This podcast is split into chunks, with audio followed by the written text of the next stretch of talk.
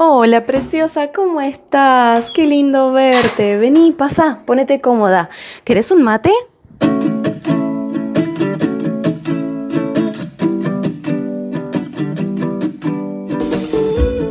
Hace un tiempo conversando con una amiga, ella me dijo, mm, es que no sé, no estoy segura, siento que esto no lo va a comprar nadie. ¿Quién va a querer comprar esto? Algo que me estaba mencionando que quería lanzarse a vender y me hizo recordar muchísimo a la primera época, los primeros meses al momento de emprender.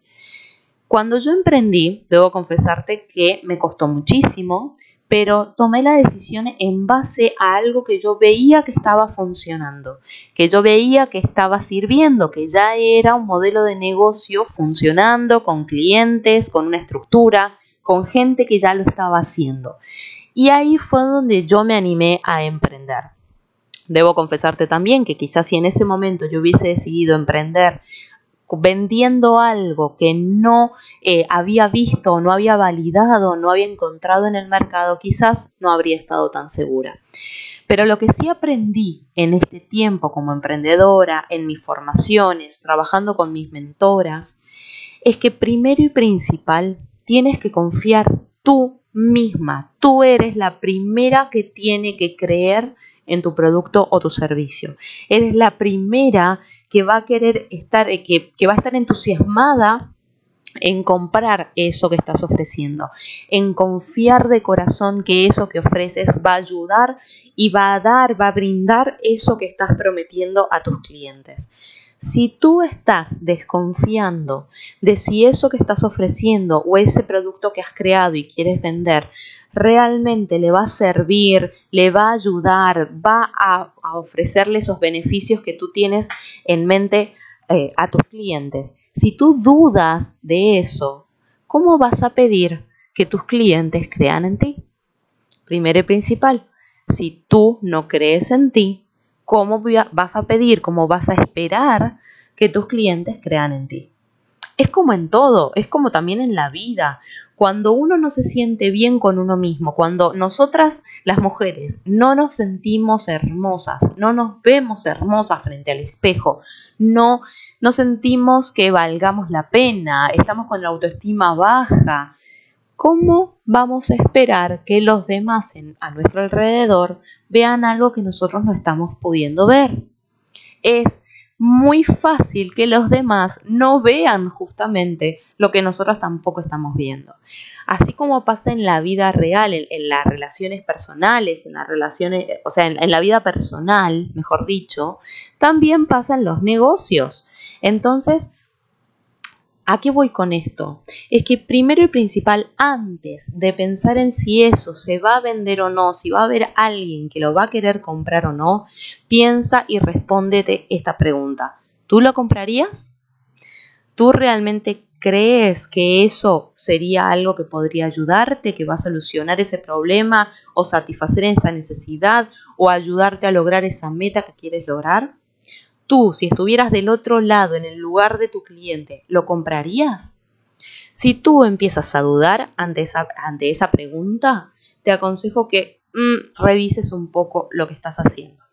Le des una vuelta, cambies lo que consideres necesario hasta que te sientas segura de lo que estás ofreciendo. Pero ojo, Ojo con esto, porque aquí es muy fácil caer en la procrastinación, en el perfeccionismo eterno, en estar cambiando y cambiando las cosas, en la parálisis por análisis, en donde no, espérate que lo voy a perfeccionar. No, mejor lo cambio esto. No, mejor me espero porque no es el mejor momento, porque, ojo, ojo con eso.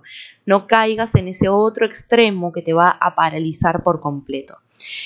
Mi consejo el día de hoy es que primero tienes que confiar tú en lo que estás ofreciendo, en tus productos, en tus servicios, antes de venderlo. Porque si tú no confías en, lo que estás ofreciendo, no estás segura de que lo que estás ofreciendo realmente ofrece ese cambio, esa ayuda a tus clientes, va a ser muy difícil que tus clientes confíen realmente en que tú los puedes ayudar.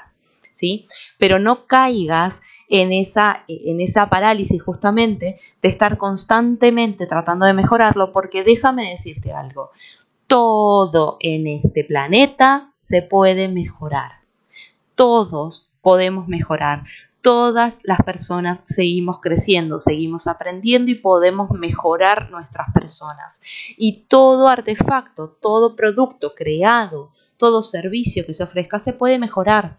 Entonces, quítate esa idea de la cabeza de que lo tengo que tener perfecto primero antes de venderlo. Eso ya lo conversaremos en, otro episodio.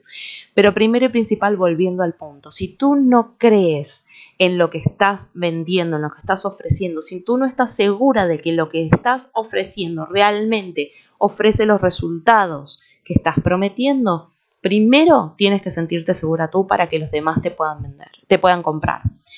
Y segundo punto a tener en cuenta, no te posiciones en el lugar de tu cliente. Tu cliente tiene su propia billetera, su propia situación eh, emocional, su propia situación personal, sus propias prioridades. Entonces, tu trabajo termina en solamente contar todos los beneficios que puedes ofrecer. Ahora, la decisión de compra depende de tu cliente, no depende de ti, depende de la otra persona. Y no te posiciones en decir, Mm, no sé si me va a poder pagar, no sé si va a poder eh, pagar este monto, no sé si lo necesita ahora, no sé si lo voy a poder ayudar, no sé si lo va a ver bien, no sé si va a querer comprarlo. No.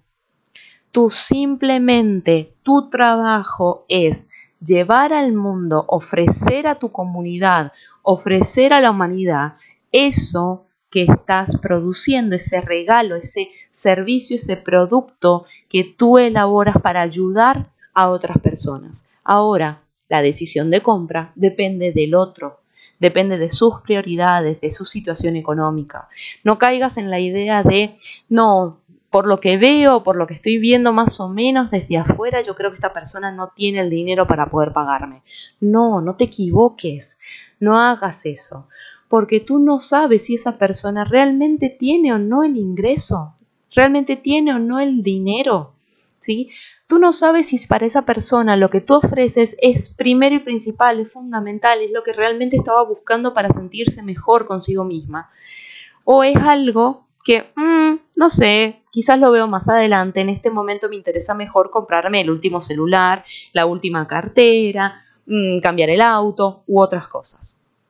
Entonces, no te posiciones, ojo, tienes que ser empática, sí, eso no te lo voy a negar y siempre te lo voy a estar reafirmando. Tienes que empatizar con tu cliente, tienes que poder conectar con tu cliente, pero una cosa es empatizar y otra cosa es ponerte en el lugar de tu cliente y dar por sentado, presumir, eh, asumir, mejor dicho, prejuzgar, asumir que tu cliente va o no va a querer comprar, va o no va a necesitar lo que tú estás ofreciendo. No decidas por tu cliente. No te pongas en el lugar del otro y des por sentado cosas que todavía no sabes. Tu trabajo llega hasta poder darle a conocer, darle la claridad, contarle que lo que tú ofreces le puede ayudar a satisfacer esa necesidad o a lograr esa meta. Pero hasta ahí.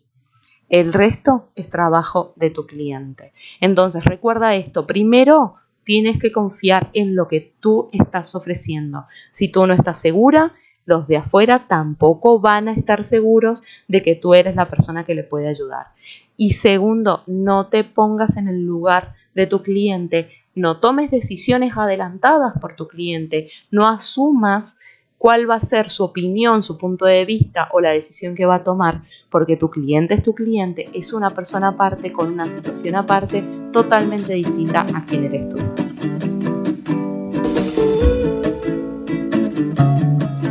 Preciosa, me encantó pasar estos minutos contigo y espero poder verte pronto, ¿sí? Cuídate mucho.